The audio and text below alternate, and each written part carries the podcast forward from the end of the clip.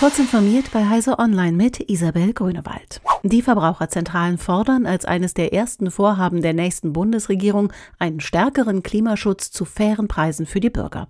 Der Vorsitzende des Bundesverbands Klaus Müller verlangte beim Deutschen Verbrauchertag in Berlin eine Garantie. Mehreinnahmen durch einen höheren CO2-Preis müssten zu 100 Prozent an die Verbraucher zurückgegeben werden. Möglich sei dies etwa durch eine steuerliche Senkung des Strompreises und die Einführung von Klimaschecks. Müller betonte, Verbraucherschutz gehöre ganz oben auf die Agenda der kommenden Regierung, um das Alltagsleben der Menschen bezahlbarer, einfacher, sicherer und nachhaltiger zu machen.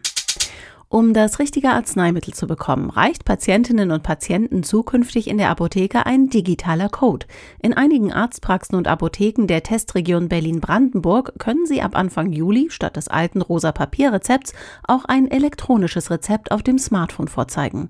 Geplanter Start für das E-Rezept in ganz Deutschland ist der 1. Januar 2022. Ganz verschwinden wird das Rezept auf Papier im kommenden Jahr aber noch nicht.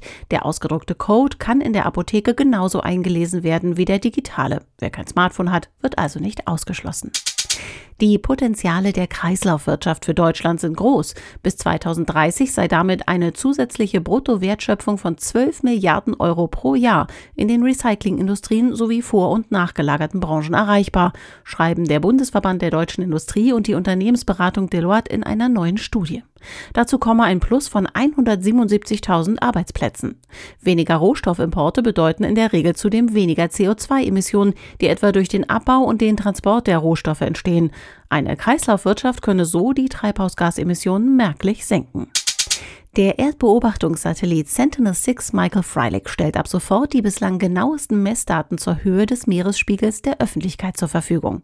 Das teilten die verantwortlichen Weltraumagenturen NASA und ESA mit und sprechen von Daten mit bisher unerreichter Genauigkeit.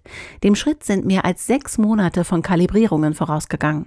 Sentinel-6 ist Teil des überaus erfolgreichen Copernicus-Programms der ESA und setzt die seit mehr als 30 Jahren durchgeführten Messungen des Meeresspiegels fort. Diese und weitere aktuelle Nachrichten finden Sie ausführlich auf heise.de.